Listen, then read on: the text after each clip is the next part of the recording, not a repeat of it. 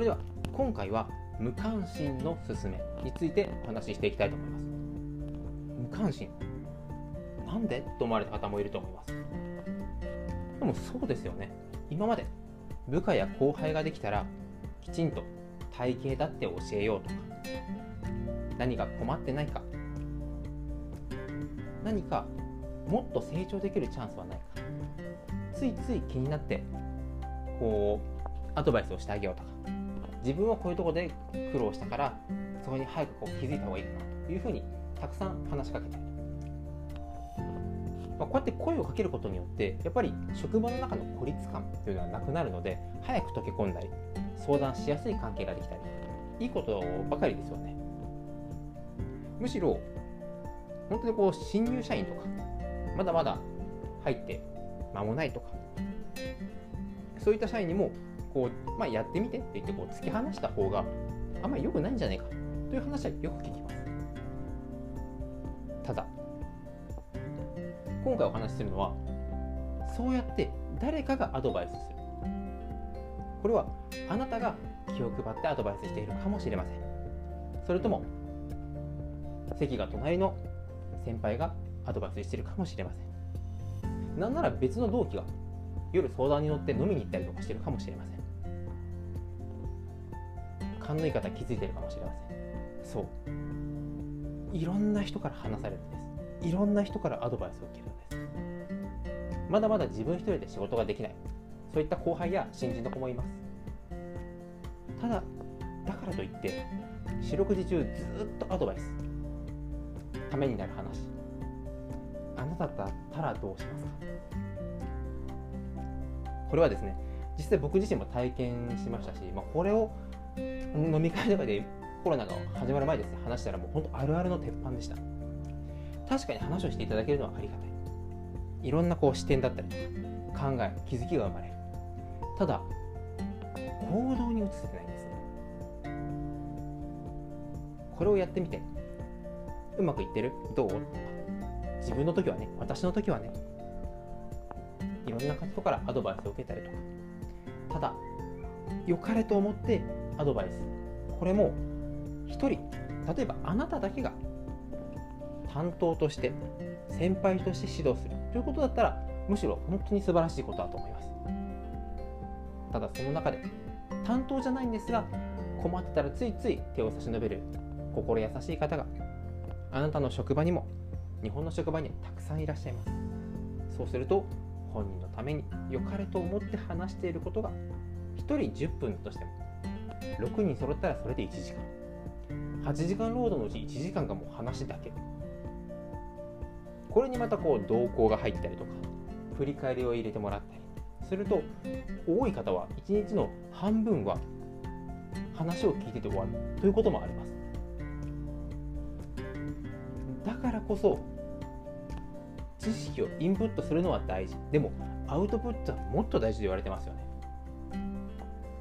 この話を聞いてもしあなたの会社の中にいるなかなかこう成果が上がりにくい。または逆に成果が出て可愛がられている。後輩また部下がいたらちょっとスッと離れて見てみてください。どれだけの方から声をかけられているか。自分の仕事が乗りかけた。時に話しかけられるもうこれでやる気がスパンと集中力が一回切れますよね。あなたも本当にこうすごい集中してる時にパッとこう電話が鳴って出た対応した後にまた元同じように集中できるかってなかなか難しいと思います。なぜなら人は一旦集中力が消えると30分以上は回復しないというふうに言われています。これは科学的にもデータとして出ているのでそうするとある程度例えば1時間とか2時間とか自分で考えて行動に移すアウトプットの時間を意図的に確保しないとなかなか集中できないという現場になりがちです。これは特にこうアットホームで社員の方々が仲がいい職場にこそよく出てきます。話しかけている方々はある程度仕事にも慣れて自分でこなす段取りとかノウハウが身についています。なのでここでたあのおしゃべりしてしまってもここで挽回できるだとか今日はここまで。というのをあらかじめ頭の中で組み立てれるのでそう言って話しかけても特にストレスだったりとか何もないんですが入りたてのまだ1日のスケジュールもわからない。転職したてとか部署移動したばかり。そういった時はこの話が終わった後自分が今抱えてる仕事って本当に今日中に終わるのかな。という強烈な焦りが出てきます。そうすると話を話半分であこいつ全然話聞いてないなという態度になってしまうかもしれません。でもそれは本人が出したくて出したわけじゃなくてあなたがまたは周りがそういう態度を取らせている可能性もあります。だからこそ自分の時間仕事に集中する時間を意図的に作ってあげる。それも先輩であり上司の仕事になります。だからこそ時には。ああやり方間違ってる。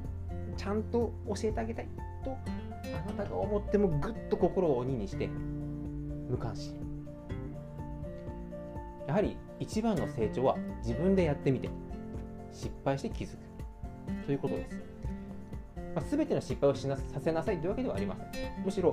まあ、手の施しようがない失敗はもうどうしようもできなくなってしまいますので。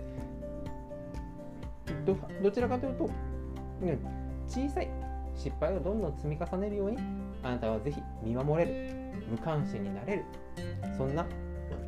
コミュニケーションも大切になっていきます。これはこの話は実際現実してきたんですが年齢が上の方または役職が上になればなるほど自分のやり方は合ってる自分はいいことをしてると思いが強ければ強いほどそんなことはないと強く否定されました。ただ実際まだまだ役職がつかず入りたてこれからこう成長して伸びていこうという方々と飲み会とか相談に乗る時の話を聞くとありがたいんだけどという話もお聞きします。なぜこのチャンネルで話をしようとしたかというとこの僕のポッドキャストを聞いてくださる方はやはり自分に対して周りに対しても働きやすい環境周りをきちんと見れる方々ばかりだと思います。だからこそそういった方々が率先して無関心を貫く。そうすることによって体験経験値を積ませてやがてあなたのような立派な社会人になるようにそういう接し方もある。ということで今回ですねお話しさせていただきました。このチャンネルはもうこれ人間関係の部分または成長だったりとか本当にこのノウハウ教育という部分に関してもさまざまな書籍だったり実体験でしたりまたはインタビューといったところから集めた得た知見をどんどんどんどん体系化してお話ししていこうと思っておりますので今後ともどうぞよろしくお願いいたします。それでは今回もご清聴いただきありがとうございました。